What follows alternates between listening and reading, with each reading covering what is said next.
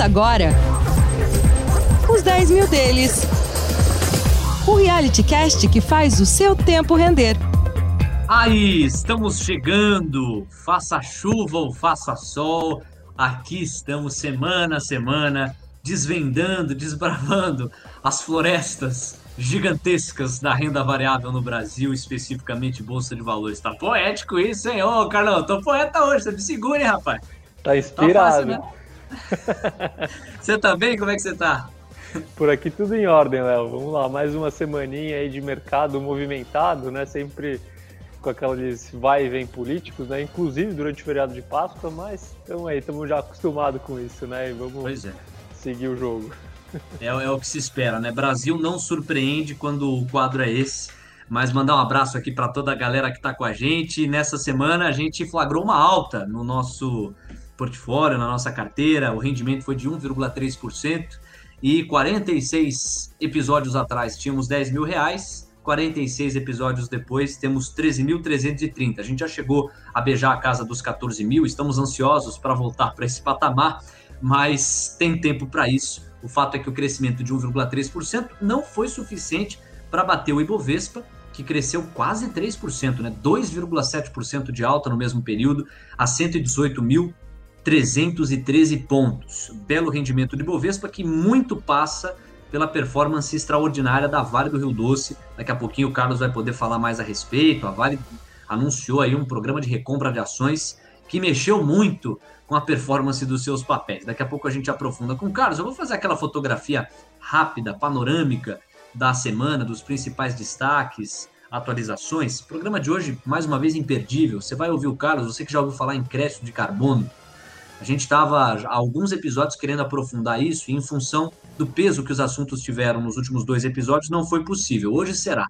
Será que dá para pensar no crédito de carbono como um ativo? Será que ele é um ativo estratégico para o investidor? Essa conta fecha, a solidez, consistência por trás do crédito de carbono? Carlos está cada vez mais ligado nas questões ESG e, por certo, vai conseguir contribuir muito nesse sentido ainda hoje para você. Sobre os principais destaques, vamos primeiro falar do exterior. Nos Estados Unidos, sexta-feira, feriado, Páscoa, todo mundo estava vivendo a sexta-feira da paixão e foram divulgados os dados do payroll americano, muito acima das expectativas. A geração líquida de empregos ficou em 916 mil, a expectativa era de 700 mil, então superou com fôlego. Isso repercutiu nos mercados que abriram na segunda-feira. Eu digo que abriram porque alguns permaneceram fechados lá na Europa, mas os mercados que abriram na segunda surfaram nessa onda de otimismo, de retomada econômica que a maior economia do planeta sugeriu, mais do que sugeriu, constatou com a divulgação forte do payroll. A gente também teve PMIs fortes, planeta dentro, indicadores aí que sugerem expansão econômica no caso de potências importantes da Europa, por exemplo. Teve a ata da última reunião de política monetária do FONC, é muita sigla, você não vai engasgar aí do outro lado, né? FONC é como se fosse o Copom aqui para nós, do Fed, que é como se fosse o Banco Central para a gente aqui no Brasil. E nessa ata, é uma ata que é, ela traz fundamentalmente dois pontos, né? Por um lado, ela reconhece que o mercado está aquecendo, que o mercado de trabalho está voltando, mas também aponta que está longe de recuperar o nível que já atingiu um dia e um documento que reafirma aquela postura do Fed para com inflação, é, reajustes nos preços no curto prazo, dizendo que isso é, é um remédio um, um pouquinho amargo, mas necessário para que os estímulos continuem se dando até que o mercado de trabalho americano volte ao patamar que já atingiu um dia. Otimismo com possível fim de pandemia, sobretudo nos Estados Unidos, essa ainda é uma realidade distante para o Brasil, embora a imunização esteja sendo acelerada, mas já é uma realidade muito concreta para os Estados Unidos, e a gente sabe que se os Estados Unidos se recuperam mais rápido economicamente, isso reflete planeta dentro, à medida que a economia está muito globalizada, e, repito, falamos da economia mais forte do mundo aqui.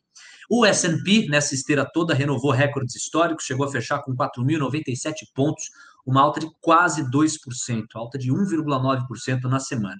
Aqui no Brasil, ô Carlão, vamos pegar um champanhe a hora que os caras aprovarem o orçamento, porque tá difícil, hein? Nós estamos indo para metade de 2021, não tem orçamento desse ano. Cara, é rir não chorar, é brincadeira o que há de impasse De um lado, Paulo Guedes, todo mundo sabe, defendendo as bandeiras de sempre, respeito ao teto de gastos, diminuição das verbas destinadas na calada da noite para emendas parlamentares e cuidados para com as questões fiscais. E de outro lado, a ala mais gastadora, encabeçada entre os personagens do governo pelo ministro do Desenvolvimento Regional, Rogério Marinho, mas também onda surfada por parlamentares de várias bandeiras distintas. Nessa hora não tem situação e oposição. Os caras adoram uma emenda parlamentar, porque isso, do ponto de vista eleitoral, é muito estratégico. É um recurso que a Constituição prevê, que chega na mão do parlamentar, ele consegue, de maneira capilar, fazer uma obra, ajudar ali a região que geralmente o coloca dentro do Congresso, e isso ajuda muito no capital eleitoral, já pensando nas eleições do ano que vem, que vão mexer com o Congresso Nacional também, não só com a presidência da República. Esta novela à parte, que vai e volta, vamos falar de coisa boa também. A Infra Week começou essa semana, começou tecnicamente ontem, a gente sempre grava às quintas-feiras, vai terminar amanhã, sexta-feira, e o resultado foi muito comemorado pelo ministro da Infraestrutura, Tarcísio Gomes de Freitas. Aeroportos foram vendidos ontem, a CCR se destacou entre aquelas que arremataram. É, hoje teve rodovia sendo é, colocado em leilão, agora me foge exatamente o nome dela, mas foi, foi mais um dos ativos colocados para a concessão privada assumir o espaço. E amanhã, mais uma rodada. Esse movimento está animando muito o mercado e, na avaliação do ministro Tarcísio Gomes de Freitas, foi um sucesso. Reunião de Jair Bolsonaro com empresários aconteceu ontem em São Paulo e o Bolsonaro não abre mão de todas as premissas que estão na cabeça dele desde o início da pandemia. Ele não mudou nada em termos de tom, apesar de estar tá fazendo um esforço para usar máscara em público. O grande ponto aí é o aceno que ele deu ao Paulo Guedes, no sentido de ele continuar sendo o seu posto Ipiranga, continuar sendo a base sólida do governo, e os empresários naturalmente gostaram disso pela postura fiscalmente preocupada que o Guedes tem. E para fechar, vamos destacar aqui que o Ibovespa, como eu coloquei, subiu 2,7%, mas o dólar também chamou atenção. Houve um movimento substancial de recuo. A moeda americana diminuiu aí, né, desvalorizou frente ao real, caiu 1,8%, negociado a R$ 5,58. Carlos Castrucci, muita coisa, a semana foi agitadíssima. Quero que você traga os seus complementos aí para a gente ir para frente. É, semana curta, mas agitada, né, Léo? Lá no exterior, principalmente nos Estados Unidos, sem muitas novidades, né? Eles estão vivendo ali quase que um conto de fadas, saindo da pandemia rápido, economia se desenvolvendo, emprego sendo retomado e bolsas renovando máximas. Aqui no Brasil, a coisa está um pouco mais complicada ainda, né? A gente tem esse empecilho do orçamento, mas, assim, de, depois de tantas notícias ruins, né, tantos fatos ruins, a gente vê um, um evento como o InfraWeek, pelo, que está sendo executado pelo Ministério da Infraestrutura, e você vê esse apetite do investidor, tanto estrangeiro quanto doméstico, para absorver os ativos leiloados, né? então a gente está falando de aeroportos, de rodovias, de portos e assim em diante, isso traz uma sinalização positiva para o Brasil e acho que traz, de certa forma, aí uma esperança de que o Brasil ainda é um país onde vale a pena se fazer investimentos. Né? Isso a gente está falando de investimentos uh, diretos, né? investimentos em infraestrutura. Então isso foi bastante positivo. O, o ministro Tarcísio ele teve uma exposição maior, finalmente, que é um cara que vem fazendo um trabalho, na minha opinião, sensacional durante todo esse governo. E isso tudo junto né, ajudou a animar o Ibovespa, que fechou ali em 2,7% de alta, mas a gente ainda está vendo preços bastante pressionados nos ativos ligados à economia doméstica, né, por conta da pandemia. Então, essa alta ainda ficou, é, o do Bovespa ainda está um pouco amarrado por conta disso, né? Mas o dólar mostrou esse que realmente esse otimismo é, com, com relação ao Brasil está maior agora. Perfeito, Carlos. Em prol da precisão, deixa eu trazer a informação que a memória não me ajudou a envelopar da melhor maneira possível sobre a InfraWeek, dizer que nós tivemos hoje, especificamente, quando nós gravamos, uma empresa com lance válido para capturar a Bahia Mineração, arrematando o ativo com outorga de 32,7 milhões de reais, seguindo a programação da InfraWeek. São 28 ativos públicos que devem ser concedidos entre aeroportos, portos e ferrovia, a iniciativa privada. E o governo federal, hoje especificamente, leloou a ferrovia Fiol 1. É justamente essa que foi arrematada pela Bahia Mineração a 32,7 milhões de reais. Mas é, ontem, um leilão dos aeroportos, um prazo de longuíssimo prazo, o governo chegou a colocar, embolsar 3,3 bilhões de reais. Então tem sido de fato um sucesso. Vamos em frente aqui, meu companheiro, para a gente passear pelos destaques da carteira. Como falei, a gente subiu 1,3%, né? Já devolvemos o patamar para todos que nos acompanham aqui de R$ 13.330. E aí eu sei que você vai querer comentar da Vale. É, a Vale surfou uma alta de respeito, né? De 7,7% na semana. Ela não está na nossa carteira, pelo que eu me lembro, quero que você fale a respeito. E também aproveita e emenda aí o destaque positivo, aí sim da nossa carteira, TOTUS crescendo 8,2% e o recuo forte da Sanepar, papéis caíram 4,8%.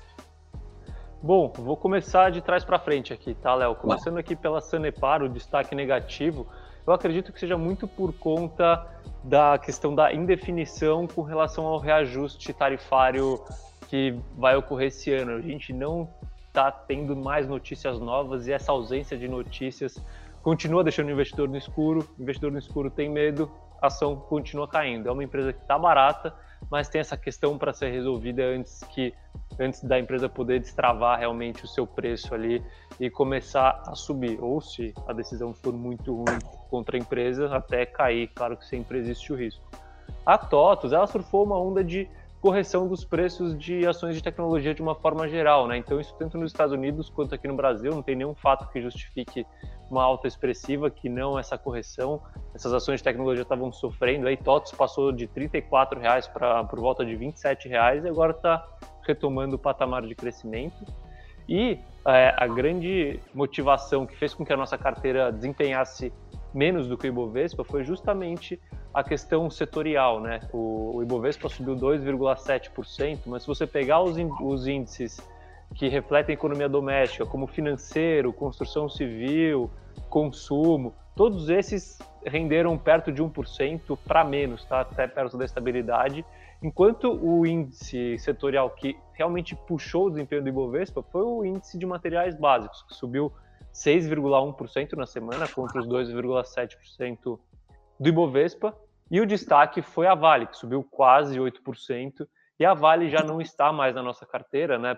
Porque eu acredito que o retorno, assim, é, é não é porque a empresa não é, uma, não é boa, eu já falei muito da, da Vale aqui no, em outros episódios do programa, a Vale é uma baita empresa que está num baita momento, com dólar alto, minério alto, e é uma geradora de caixa muito forte, mas no patamar de preço atual, com o patamar de minério atual, com o patamar de dólar atual, na minha opinião, o risco de se investir em Vale não, não condiz com o retorno que eu espero dela daqui para frente, entendeu? Eu acho que empresas do, do que mais ligadas à economia doméstica oferecem muito mais possibilidade de retorno com uma margem de segurança maior e por isso a Vale não faz parte da nossa carteira.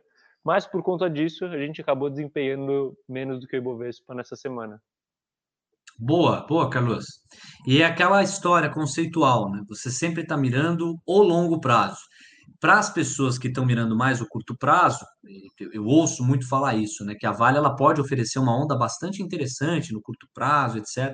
Mas você faz a projeção preocupado, calcado no longo prazo e entende que não vale alguns dos riscos que entrar nesse papel vai comportar, pensando no período com que você norteia as suas decisões. Isso posto a limpo, vamos mergulhar no aprofundamento do episódio de hoje, que gira em torno do crédito de carbono. É, a gente recebeu essa pergunta, essa dúvida, ficamos aqui de responder e hoje a gente vai fazer isso com bastante detalhamento. É, o ponto principal, Carlos, é o que, que é o crédito de carbono? Porque isso para você pode ser muito familiar, mas para quem está nos ouvindo, não necessariamente. Que história é essa? E será que a gente pode considerar, depois que você definiu o que é o crédito de carbono, a gente pode considerar esse crédito um tipo de ativo? Conta para a galera. Bom, vamos lá. Primeiro eu vou tentar definir de forma simples o que é o crédito de carbono. O crédito de carbono, basicamente, ele pode vir, você pode emitir esse crédito de duas maneiras, tá? A primeira maneira é, vamos supor que você, Léo, você atualmente emite 10 toneladas de carbono por ano, tá? E você tem uma meta, o que foi traçada no Acordo de Paris e assim diante, de atingir um patamar de 8 toneladas de carbono para o ano que vem de emissão. Se você conseguir reduzir a sua emissão não para 8, mas para 7 toneladas de carbono, você tem uma tonelada de carbono que você está economizando a mais. Essa tonelada vira um crédito de carbono que você pode vender, por exemplo, para mim que não consigo cumprir minha meta de emissão de carbono. Essa é uma opção, tá? A outra opção é, por exemplo, uma empresa que, ao invés de emitir carbono, quando você vê no contexto geral, ela sequestra carbono da atmosfera. Então é o caso, por exemplo, da Clabin, que a gente comentou aqui. Sim. A Clabin é uma empresa que, quando você pega a operação total dela, ela mais tira carbono da atmosfera do que ela emite carbono para a atmosfera. Então ela tem um saldo ali positivo, e esse saldo positivo pode virar crédito de carbono que ela pode vender para outras empresas emissoras de carbono. E para que, que serve o crédito de carbono? Né? É justamente para você conseguir é, na sociedade, como uma forma geral, tentar é, reduzir a emissão de carbono até neutralizar a emissão de carbono global, porque é, de um lado você tem uma empresa, por exemplo, que sequestra carbono e a empresa que emite é obrigada a pagar para essa empresa, ou seja, um prêmio por estar tá sequestrando carbono, de forma a neutralizar as emissões dela. E você estimula, né, pelo menos na teoria, é, as empresas a emitirem cada vez menos carbono para ou terem que pagar menos é, para neutralizar suas emissões ou para é, você ter cada vez mais uma absorção líquida e poder vender isso e aproveitar o retorno financeiro de ser um, uma, uma, empresa que absorve carbono da atmosfera. Deu para entender? Não, deu, deu para entender, ficou muito claro. Eu tenho uma observação: a gente está falando de sustentabilidade, de cuidado com o meio ambiente, é aquela coisa muito clara na tua explicação. E o segundo ponto é: de onde vem o dinheiro especificamente? Se eu, por exemplo, sequestro carbono, dentro do que você estudou, você não é um cara pós-graduado em crédito de carbono, mas dentro do que você estudou, se eu, como empresa, consigo sequestrar o carbono, contribuir para o equilíbrio sustentável, para o meio ambiente, é, quem me recompensa por isso? Vem em forma de isenção tributária ou é justamente através da venda desse crédito de carbono que eu posso ganhar é, no nível do mercado? Conta um pouquinho dessa, desse bastidor pragmático aí do dinheiro que está envolvido quando o crédito é de carbono. Perfeito, Léo. Então, o que acontece? O... Imagina que se criou um mercado de crédito de carbono no, no mundo. E o que acontece? Quando você sequestra carbono, para cada tonelada de carbono equivalente né, que você está sequestrando, por exemplo, hum. vamos pegar o caso do sequestro pura e simplesmente, você tá. consegue emitir um crédito de carbono. E com esse crédito de carbono emitido, você pode vender ele para uma empresa que é uma emissora de carbono, entendeu? Então essa uhum. empresa vem e compra e o preço de um crédito de carbono, ou seja, de uma tonelada de carbono equivalente que você está retirando da atmosfera, ele é um preço que, que existe. Então você paga. Hoje deve estar por volta ali de 40 dólares a tonelada. Então quem está sequestrando é, carbono da atmosfera pode vender cada tonelada de carbono por 40 dólares. Agora imagine isso em larga escala. Isso pode ser uma grande fonte de dinheiro para as empresas que são amigas do meio ambiente. E Carlos, já já se sabe que isso é, é ou pode ser, enfim, negociado como commodity em bolsas do exterior, não é isso? Perfeito. É, a gente já tem negociação de créditos de carbono como se fosse negociação de commodities aqui, né? E quando a gente fala, por exemplo, de, de café, de boi gordo e assim em diante. Só que, assim, eu não sei direito quais são as bolsas, mas eu sei que na Europa, por exemplo, a gente tem negociação de crédito de carbono em bolsa lá. Então, é como se fosse um ativo financeiro e até abre brecha para especulação financeira quanto ao crédito de carbono. Você pode comprar um, uma tonelada de crédito de carbono, por exemplo, a 40 dólares acreditando que esse preço vai subir, entendeu?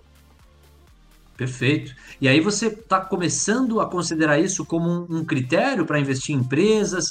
Como é que está o teu racional por trás do crédito de carbono? Dá sequência aí no seu raciocínio. Bom, aqui estamos aqui falando de crédito de carbono primeiro, aí depois a gente pode entrar para a questão de ESG do ponto de vista do investidor, é de uma forma geral, não só do crédito de carbono. Pode ser, Léo? Boa, vambora, vambora. Tá. Então, assim, o que aí vem no final da pergunta, né? É, o futuro do crédito de carbono como ativo. Então seria, no caso, tentar investir em crédito de carbono como forma de conseguir um retorno financeiro. Aqui você tem duas opções. Uma das opções é você investir em empresas que geram crédito de carbono e elas vendem crédito de carbono, então tem um retorno financeiro, você está investindo dire indiretamente em crédito de carbono. E a segunda opção é você realmente comprar créditos de carbono como ativo em uma bolsa de valores. E aí, assim, isso pode ser considerado como um investimento com potencial, porque quando a gente está falando de commodity, a gente está falando da questão de oferta e demanda, né? Então, uh, se você tem mais demanda do que oferta, o preço sobe e vice-versa. E a gente sabe que tem, existe ali uma demanda reprimida, né, do crédito de carbono, a gente já tem, está cada vez mais criando um consenso mundial de que as emissões de carbono têm que ser neutralizadas e uma forma de neutralizar as emissões de carbono é com a questão dos créditos de carbono. Então a gente tem uma demanda reprimida ali que ainda não está sendo explorada. O, o, mundo ainda é emissor líquido de carbonos. Mas quando a gente tem a consciência da população aumentando, dos investidores aumentando e das empresas aumentando, essa demanda pode acabar escoando para os créditos de carbono. Então aumentar a compra de créditos de carbono e isso pode resultar numa alta do preço do crédito de carbono. Então, o crédito de carbono pode ser uma opção de investimento para quem quer especular nessa, nesse aumento de demanda pelo crédito, tá? Até porque o crédito de carbono é, é a solução mais simples para você, empresa, conseguir neutralizar as suas emissões. É mais fácil você comprar um crédito de carbono do que tentar reduzir eh, carbono na sua própria operação, plantar árvores ou o que quer que seja que sequestre carbono. Então pode ser que seja um mercado aí em potencial. Não é um mercado que eu invisto, mas eu acho que assim é, é, um mercado que vale a pena ficar de olho e é um mercado que ainda está se desenvolvendo, né? Então é um mercado bem cru ainda, mas vale a pena ficar de olho. Interessante. A gente vai abordar a questão corporativa, relação do crédito de carbono com ESG, teu ângulo a respeito. Só que antes, você sabe que tem, tem alguns fatos assim que a pessoa ouve na esquina, ela estranha, né? Fala, Nossa, caramba, esse fato aí de que uma tonelada de, de carbono, né, do crédito de carbono, equivale a 40 dólares, só, só eu que fico surpreso assim, você não tá achando muito pouco, não? Porra, uma tonelada, 40 dólares? Eu achava que você ia falar um valor tão maior. É um estranhamento é, fora da curva ou as pessoas costumam estranhar? Você tomou um susto também quando você viu ou você que acompanha mais de perto te parece um valor coerente? É que, assim, parece coerente pelo que a gente tem hoje, tá? Quando a gente, quando você analisa empresas, está falando em milhões de toneladas de carbono por ano, né? Então não é que a gente está hum. falando de toneladas pura e simplesmente. Tem até, se você jogar no Google, você consegue é, fazer uma estimativa do quanto você, Léo, é, emite de carbono por ano. E assim, eu fiz a minha estimativa lá, dava, sei lá, 1,7 toneladas de carbono por ano. Então você vê que assim. Ô, louco! Eu emito, isso, eu, eu emito quase é. duas toneladas de carbono? Sim. Sim, Pô, brincadeira. Os que a gente tem isso, atualmente isso... É, é, por aí. Isso aí dá até briga na rua, hein? Você fala, você emite duas toneladas de carbono. O quê? Tá, é, os caras saem no tapa, é, é muita coisa. E é aquela história, né? Você chega uma pessoa e fala assim, ó, eu tenho um amigo, ah, é, qual que é o apelido dele? Tonelada. Você imagina aquela coisa exagerada tal, né? Agora, o Carlos está dividindo aqui conosco que falar em uma tonelada de carbono é praticamente nada, né? Se uma pessoa no ano consegue emitir praticamente duas toneladas, você imagina empresas com toda a produtividade delas. Meu irmão, vamos em frente então para a gente checar a tua visão sobre as questões ESG do ponto de vista do investidor. Traz aí para gente.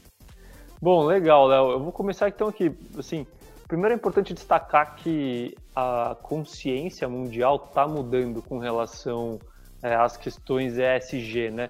E aí, começando pela letra aqui, que é a mais fácil da sigla, que é o G, que é a questão de governança, quando a gente traz para o lado do investidor, esse é um tema que já está em pauta há muito tempo, tá? Então já virou, de certa forma, um consenso para o investidor é, com relação à sua importância. Então, esse é um tema que não é, de certa forma, uma novidade.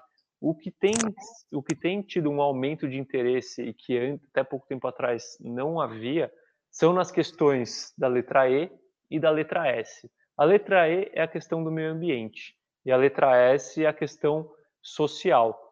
E quando a gente começa, assim, eu, comecei a perceber muito isso durante o ano de 2020, principalmente, é, de uma forma geral, o interesse das pessoas, o interesse da sociedade está aumentando muito com relação a essas duas, esses, essas duas questões, meio ambiente e social. Então, por exemplo, você chega no Netflix, você vai ter mais de 10 documentários falando de meio ambiente, falando de questão social, de alimentação, de, de indústria alimentícia e farmacêutica e assim em diante. Então, você já vê que você tem ali, por exemplo, no Netflix, muito assunto sobre isso que você não via até pouco tempo atrás. Você vai para revistas e jornais, você está começando a ver questões ESG sendo sendo noticiadas, né? Então, por exemplo, outro dia meu pai veio falar comigo que saiu no Estadão uma, uma notícia sobre investimento em ESG. É, empresas estão cada vez mais divulgando informações e planos de atuação nesses ramos. É, quando você conversa com, as, com investidores institucionais, principalmente os estrangeiros, esse é um assunto que sempre vem à pauta, você vê reguladores falando a respeito. Então, CVM hoje em dia fala sobre questões ESG, é, não reguladores de certa forma, mas a B3 mesmo cria, está criando índices cada vez mais, mais restritos nas questões de, de emissão de carbono e assim diante. A gente está tendo discussões na Ambima, que é o órgão autorregulador. Então você vê que assim esse assunto, de uma forma geral, está ganhando cada vez mais relevância no dia a dia das pessoas. E na prática, o que, que esse aumento de interesse significa? Bom, aqui eu gostaria de fazer uma, uma analogia aqui com o Bitcoin, né? Uma das grandes teses do Bitcoin é que o, o aumento da sua popularidade, né? O aumento do, é, da aptidão das pessoas para falar sobre isso, para utilizar isso, para conhecer isso, aumenta o seu valor. E eu acho que quando a gente traz para as questões é, de, de, meio ambiente e, e, questão social, do ponto de vista do investimento em empresas, a mesma, a mesma máxima vale, sabe? Quanto maior popularidade, maior o valor, maior o impacto no valor das empresas, tá? E por quê?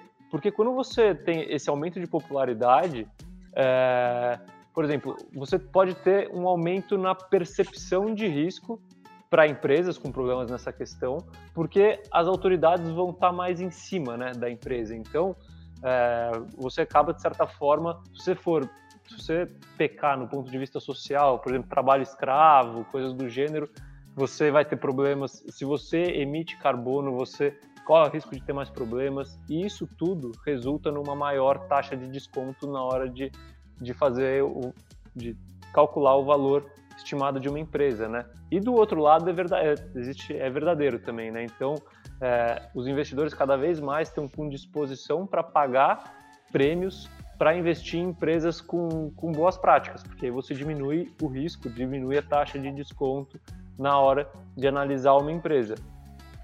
Além aí, disso, Léo, você tem, por exemplo, o, o próprio aumento da conscientização da população com relação a esses temas impacta, começa a impactar nas vendas das empresas. Então, por exemplo, se você tem hoje em dia você tem dois produtos semelhantes ali, um que que a embalagem é reciclável e assim em diante, o outro que é a embalagem de plástico que demora 400 anos para para se deteriorar e assim em diante, você está disposto a pagar um prêmio maior por esse daqui que é que é amigo do meio ambiente de uma forma geral. Então, a questão de de meio ambiente pode impactar diretamente nas vendas das empresas por conta dessa conscientização da população. E as pessoas, principalmente essas gerações que estão vindo né, agora, cada vez mais elas buscam propósito na hora de trabalhar. Então, além do impacto nas vendas, você pode ter um impacto na contratação e retenção de talentos, porque as pessoas dessas gerações mais novas acabam se identificando mais como empresa que tem boas práticas de, de em todas as letras do ESG, né, do que uma empresa que não tem essas boas práticas. E além disso, Léo, voltando aqui na questão do aumento da consciência dos governos, é, isso gera um, um aumento no risco de despesas adicionais para a empresa, né? Porque quanto mais a população cria consciência e mais o governo fica ciente dessa consciência, maior a pressão contra os governos para enrijecerem as questões de processos é, contra impactos sociais gerados pelas empresas, e aí voltando, por exemplo, à questão do trabalho escravo, é, o que pode ainda ocorrer, isso eu estou falando de riscos de uma forma geral, né? não o que ocorre efetivamente, é, mas pode ocorrer com, se a gente não ver uma, uma, o início de uma redução na emissão de gases de efeito estufa, né, na emissão de carbono global, é possível que os governos, uma certa, em um certo momento, comecem a tributar a emissão de carbono, sabe? Então isso pode impactar diretamente a capacidade de gerar lucro de uma empresa. Então, todos esses fatores aqui, Léo, eles mostram que o aumento da popularidade das, do, das questões ESG podem sim impactar diretamente o valor das empresas.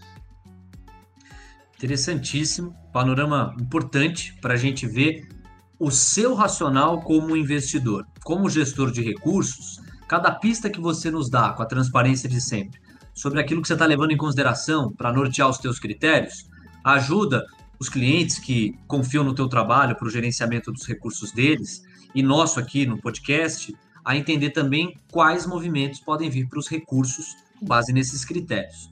Então, amarra direitinho aí para a gente esse racional, o que, é que a gente pode entender quanto à importância dessas questões para o investidor.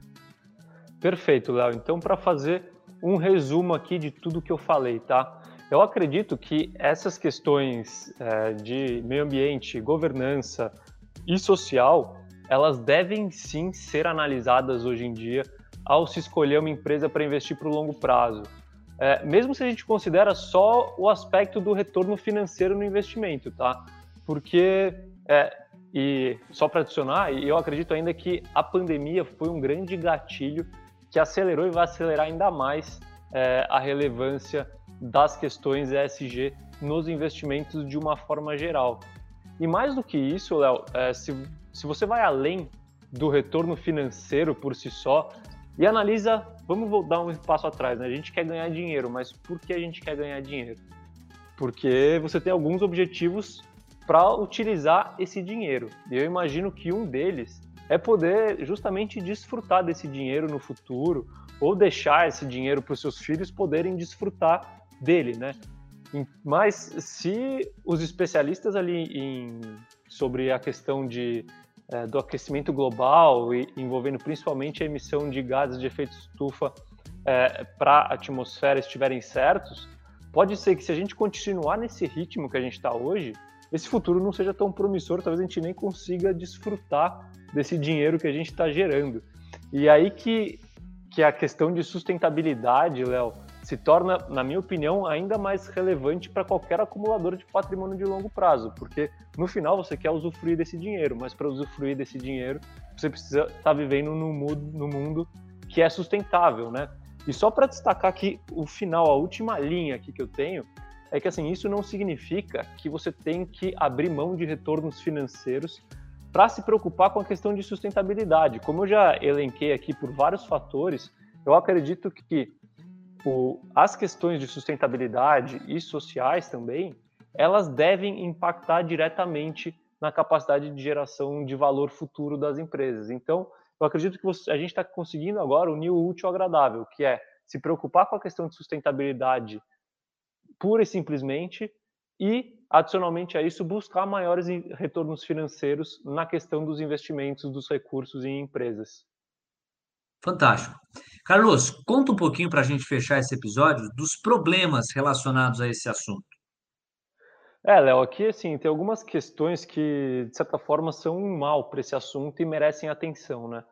Primeiro, a questão das informações distorcidas que a gente tem. A gente tem muitas informações distorcidas, porque, infelizmente, esse assunto né, é mais uma questão que acabou sendo politizada e o resultado disso são exageros para os dois lados, né? Então a gente acaba tendo extremismo baseado muito mais em emoção e menos menos em dados e opiniões disfarçadas de, de informações. Então esse é um problema que a gente tem que levar muito cuidado, até porque quanto mais politizada está a discussão sobre o assunto, menos você consegue engajar as pessoas que são racionais e que pensam com base em números, né? Porque as pessoas simplesmente desconsideram o assunto. Falam, bom, isso aqui é discurso de apaixonado, não vou nem, nem me dar o trabalho de olhar. Então, esse é o primeiro ponto. E o segundo ponto, que é muito importante ficar de olho aqui, é a questão do greenwashing. Aqui até peguei a, a, a definição de greenwashing né, no, no Google, tá? que significa tá. greenwashing? É a injustificada apropriação de virtudes ambientalistas por parte de organizações ou pessoas mediante o uso de técnicas de marketing e relações públicas. Ou seja, é fingir que você está, é, se você tem boas, bons indicadores ambientais, que você está preocupado com sustentabilidade, mas na verdade você está mentindo, você está fazendo uma maquiagem. Isso é greenwashing e isso está muito presente no mercado de sustentabilidade, porque quando a gente tem esse aumento de interesse, aumentam as oportunidades de ganho financeiro para as pessoas em diversos aspectos, né?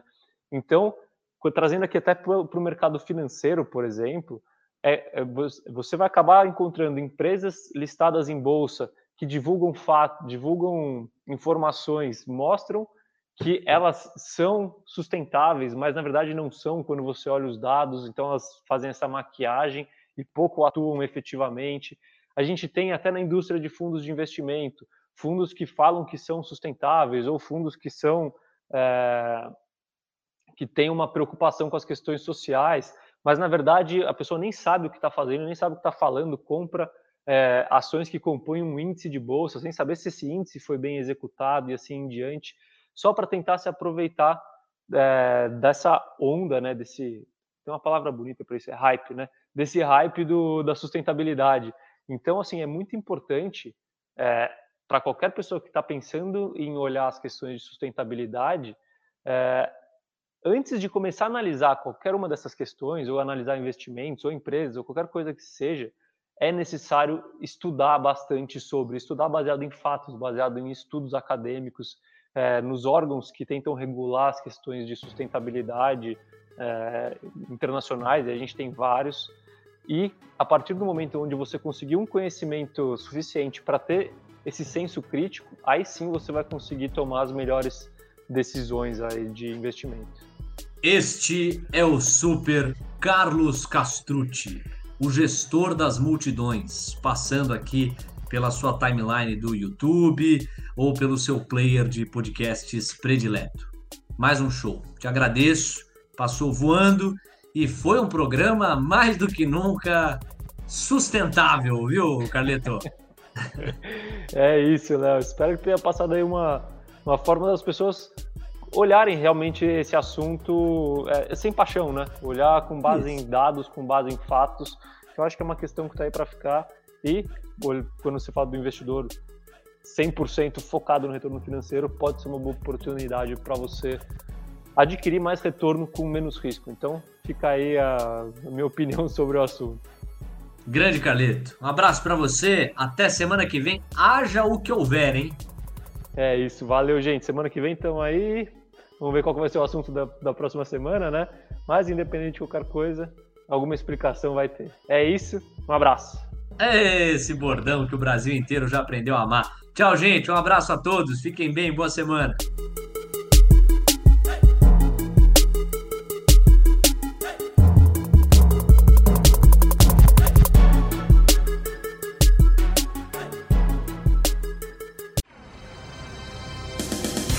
Semana que vem tem mais, uns 10 mil deles. Disclaimer. As opiniões dadas pelo gestor de recursos Carlos Castrucci sobre empresas de capital aberto e demais ativos financeiros investidos por ele podem configurar conflito de interesse com você, ouvinte. Deste modo, reflita sobre a precisão e a validade dessas opiniões a partir dos seus próprios critérios, Além disso, qualquer comentário sobre investimentos reflete única e exclusivamente a opinião do Carlos. Não se trata de qualquer recomendação de investimento. Ressaltamos ainda que a participação dele não tem como objetivo a venda dos serviços da Roa Asset Management, empresa da qual é sócio e por onde realiza os investimentos dos 10 mil reais iniciais do projeto. O investimento destes recursos vem sendo realizado pelo Carlos da mesma forma como são investidos os recursos dos clientes da ROA. O projeto Os 10 mil deles persegue as melhores práticas mundiais para o mercado financeiro na atuação de Carlos como gestor de recursos. Assim, ele não vai comunicar alterações na estratégia de investimentos antes de executá-las para os próprios clientes.